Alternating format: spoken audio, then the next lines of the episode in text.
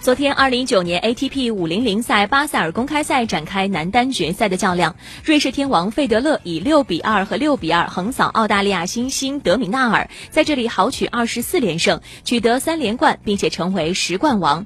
继哈雷赛之后再度在一项赛事当中登顶十次这也是他今年的第四冠生涯第一百零三冠。嗯看起来在家门口状态真的很好啊。